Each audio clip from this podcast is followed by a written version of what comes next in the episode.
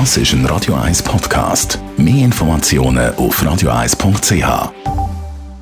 Wirtschaftsmagazin für Konsumentinnen und Konsumenten wird Ihnen präsentiert von Blaser Greinicher. Wir beraten und unterstützen Sie bei der Bewertung und dem Verkauf von Ihrer Liegenschaft. blasergreinicher.ch Dave Burkhardt. In der Schweiz sind die Firmenkonkurse in der ersten Hälfte dieses Jahres leicht rückläufig. Insgesamt sind bis jetzt das Jahr 1919 Insolvenzverfahren eröffnet worden, schreibt der Wirtschaftsinformationsdienst Dun Bradstreet in einer Mitteilung. Das liegt im Vorjahresvergleich 1% weniger. Im Mittelland oder auch im Tessin haben Konkurse allerdings zugenommen. Einen Rückgang gibt es dafür in Zürich oder auch in der Ostschweiz.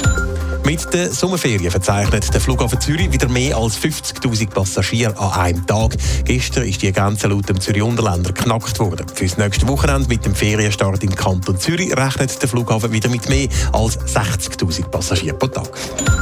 Mit Videogames kann man offenbar richtig reich werden. So ist bei der Auktion Dallas eine Originalausgabe vom Super Mario Game für die Konsole Nintendo 64 für knapp 1,6 Millionen US-Dollar verkauft worden.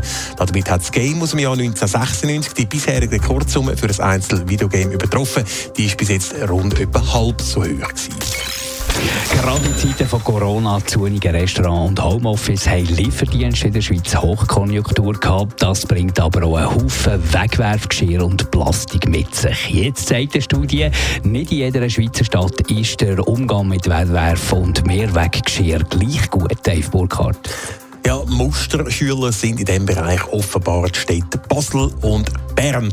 Sie kommen im Ideal von einer Mehrwerkstatt bereits ziemlich näher, schreibt Greenpeace in einer Mitteilung. Greenpeace hat in einer Studie den Umgang mit Mehrwerk oder eben Wegwerfgeschirr in 14 Schweizer Städten untersucht. Basel und Bern punkten unter anderem mit, dass sie zum Beispiel bei bewilligungspflichtigen Veranstaltungen auf öffentlichem Grund den Verkauf von Essen und Trinken eben durch in Mehrweggeschirr erlauben oder dass es bei der Ausgabe von Getränken Getränk ein Pfand auf Getränkeflaschen gibt.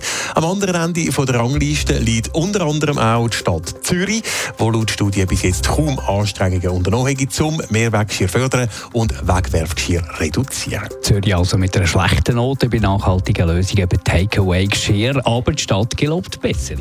Die zuständige Dienstabteilung Entsorgung und Recycling Zürich die verweist in einer Mitteilung, dass die Verordnung für die Abfallbewirtschaftung zurzeit in der Revision sei und die sehe auch die rechtlichen Grundlagen für Massnahmen zur Förderung von eben so einer Kreislaufwirtschaft vor. Verpflichtung zu Mehrwerksystemen soll es in Zürich aber auch in Zukunft nicht geben. Die Stadt die setzt bei der Bewilligung von Abfallkonzepten für Veranstaltungen weiterhin auf Sensibilisierung, Beratung und freiwillige Massnahmen. Außerdem hat sich die Stadt Zürich auch noch zum Ziel gesetzt, dass die Abfallmenge bei Grossveranstaltungen wie im Zürichfest oder der Street Parade, wenn es dann irgendwann wieder stattfinden um die Hälfte soll reduziert werden. Netto, das Radio 1 Wirtschaftsmagazin für Konsumentinnen und Konsumenten.